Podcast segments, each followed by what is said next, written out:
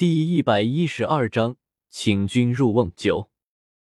看着姚锦兰的样子，吕长便知道林觉义应该对此事儿做了安排。这下那颗心是彻底的放进了肚子里，直言绝对的万无一失。那个信誓旦旦的模样，看得姚锦兰直翻白眼，做出假设，万一有意外状况呢？而吕长的反应就更加的直接了，用一种看白痴的目光看着姚锦兰。意思是，林觉一出手就没有万一的那个假设。面对吕长如此，姚锦兰是彻底的一句话都不想要再说了。吕长就是盲目的崇拜主义。不过虽是如此，姚锦兰对于后日的秋猎多放心几分，带着一个白嬷嬷和菊韵便去赴秋猎了。皇家狩猎，即使是深秋的季节，选的地方也不会太差了。视线所到之处，皆是一片深绿，树木、草地，以及包围着这片地域的皇家守卫，三步一岗，五步一哨的警惕模样，倒也使得看见的人精神一振。密林骄奢岛给太子带来不少麻烦，瑞心有愧疚。一白色的马匹上，黄福瑞双手握拳抱在一起，朝着身旁同为太子的欧阳泽瑞拱手示意：“哪里？哪里？”修炼本是一件乐事儿，姑也是借着公主的光才可以偷的浮生几日闲呢。说话间，转头看向另一边的女眷们，即使是狩猎，女子们也不会放弃展示自己的美满。一身紧身骑马装，勾勒出女子姣好的身材的同时，也让女子也显现出一丝别样英气。皇兄所言甚是，无论如何，密林都是要谢谢太子。给了臣女接近世子的机会，说着转头看着在欧阳玉意身边的林觉意，那边说着，林觉意却一点反应都没有，活似他们口中的人与自己没有半分关系一般，而唯有的动作则是将偷偷朝着这边看来的姚锦兰的视线逮了一个正着，眼底里飘过一抹笑意，连自己嘴角何时出现的笑意都不知道。密林公主瞥见那么笑意，心里一紧，周身温度急剧下降，却对着众人浅笑道：“早就听闻姚国公府仙人可是骁勇善战，打仗的不是奇才，为天启立下赫赫战功，这才被封为四公之一。虽已是五十多年前，但想必国公府诸人即便没有将祖宗的能耐学了个十成十，但大体不会差的。今日狩猎，本宫就对此拭目以待了。”密林公主说的此话，并没有点出名谁的名字，但是在座的谁也不会将她所要针对的人给弄错。半月前的事情，他们可都知道的清清楚楚。此时不由得集体朝着姚锦兰露出一个同情的神色。这个密林公主可真不省心呢。而感受到那目光的姚锦兰不由得咬牙，内心腹诽：都是那个男人的错，不然她哪里能够接受这样的目光哇？说起姚国公府的荣耀，姚齐轩作为现任姚国公府家主，可是非常谦虚的站出来表示公主谬赞了。当然，他要是能将自己嘴角的笑意给掩饰的再好一些，或许会更加的容易让人相信。但是现在密林公主看到姚齐轩嘴角的笑意，可谓是恶心的不能再恶心了，却还得露出一个笑容，浅笑道：“国公爷不必如此谦虚。”倒是密林非常的想要再一睹其神威呢，就是不知道有人可以替密林再现神威不？看着如此美人皱眉而无所作为，却不是姚齐轩本色。要知道怜香惜玉可是他的美好品质呢。故此，在众人沉默的时节，英勇的站了出来，表示愿为公主达成愿望，丝毫没有考虑过自己是否有这个能力。不过现在的情况是。即使他有这个能力，也没有人稀罕。密林公主此话说出，不过是要姚锦兰跳到自己的陷阱里去罢，可不是真的对某个人的能力有兴趣。故此皱着眉头，颇为不好意思的表示，自己是个女子，即使一会儿要看什么，也应该是女子与之一起才是。要是姚国公府的人，又要是女子的，现场可就两个人，一个姚锦兰。一个姚希瑜，不过姚希瑜虽是姚国公府的人，却是二房了，且其父官职低微，即使是给公主娱乐也不太相匹配，因此唯一合适的一个便只有姚锦兰了。姚奇轩想也不想，直接的回答道：“那就让姚锦兰去与公主娱乐吧。”此话一出，众人的视线都跑到姚奇轩的身上去了，就连欧阳泽瑞和黄甫瑞都不例外。京城贵族中也不乏为了讨好上位者，将自己的女儿给送出去的，可是却从没有为着一个异国公主做到如此地步的哇！姚奇轩讨好密林公主的行为实在是表现的太过。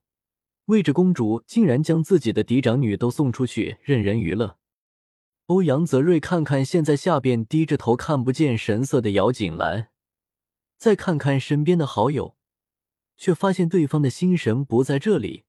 顺着视线看过去，却发现视线的落脚处在姚奇轩的身上。此刻投射在姚奇轩的视线可谓是非常之多，可是其中只有一个人的目光让他感到脊背发凉。颤抖着抬头看去，却正好对上林觉的视线。不过一个照面，就将他吓得缩了缩头，将原本还想要说的话烂在肚子里。不管姚奇轩说的话有多么的离谱，姚锦兰作为女儿都没有说不得权利。在众人同情的视线中，姚锦兰站出来回答道：“韦伯公主一笑，仅看愿意一试。姚小姐是不是误会了什么？”提出此要求，不过是希望能与姚小姐有个小小比试，让大家玩得更加尽兴而已。本宫再次承诺，谁要是赢得了最后的胜利，那便可得到本宫给出的神秘礼物。待密林公主留得悬念之后，众人便都不再说话，在太子的命令下，开始了此次秋猎。参与秋猎的一众男子，不换年纪几何，见得如此场面。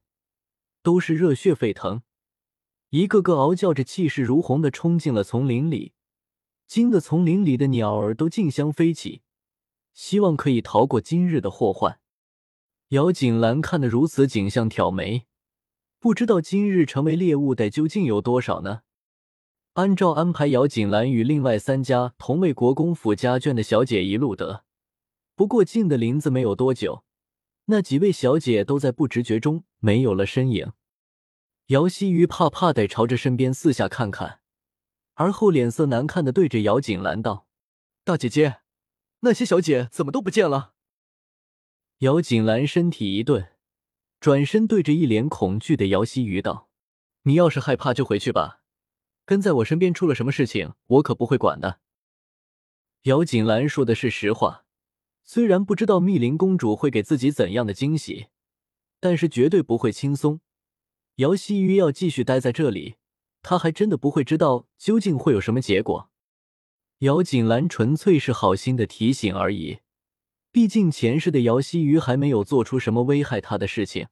不过究竟是没有危害，该是没有机会危害，便不得而知了。不过此时他不想要将姚希瑜给拖下水而已。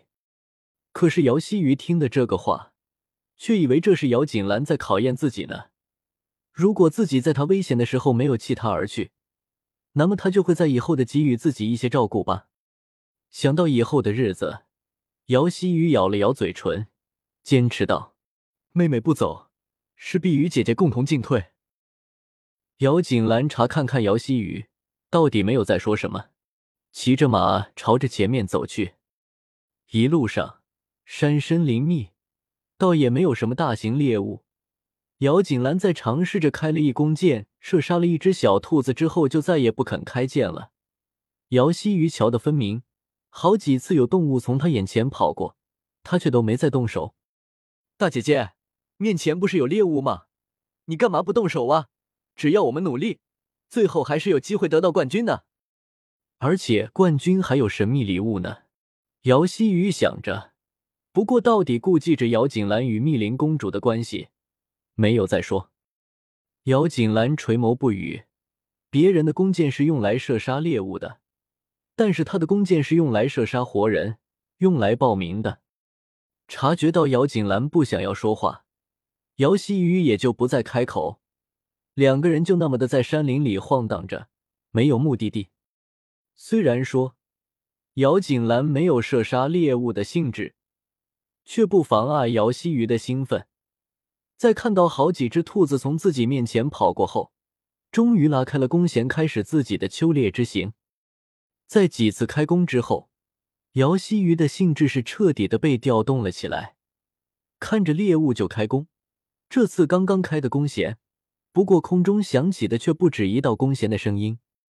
来了，姚锦兰心中闪现过这个念头，眼神一凛，身体也快速的转动，朝着旁边扑过去。这才堪堪错过横空而来的一支箭。姚希雨也给吓了一跳，不明白自己不过是射出去一支箭而已，这多出来的一支是从哪里来的？转头朝着姚锦兰看去。却发现对方神情紧绷，全身戒备，明显一副如临大敌的模样，心里也紧张了起来。有了第一支箭的出现，第二、第三就接着来了，从各个方向都有暗箭横空而来，密密麻麻，无固定方向，叫人防不胜防。姚锦兰两人在林中左避右闪的好不狼狈，就是如此，姚希雨手上都还中了一箭。鲜血从手臂处涌出，很快就将那片衣衫给染红了。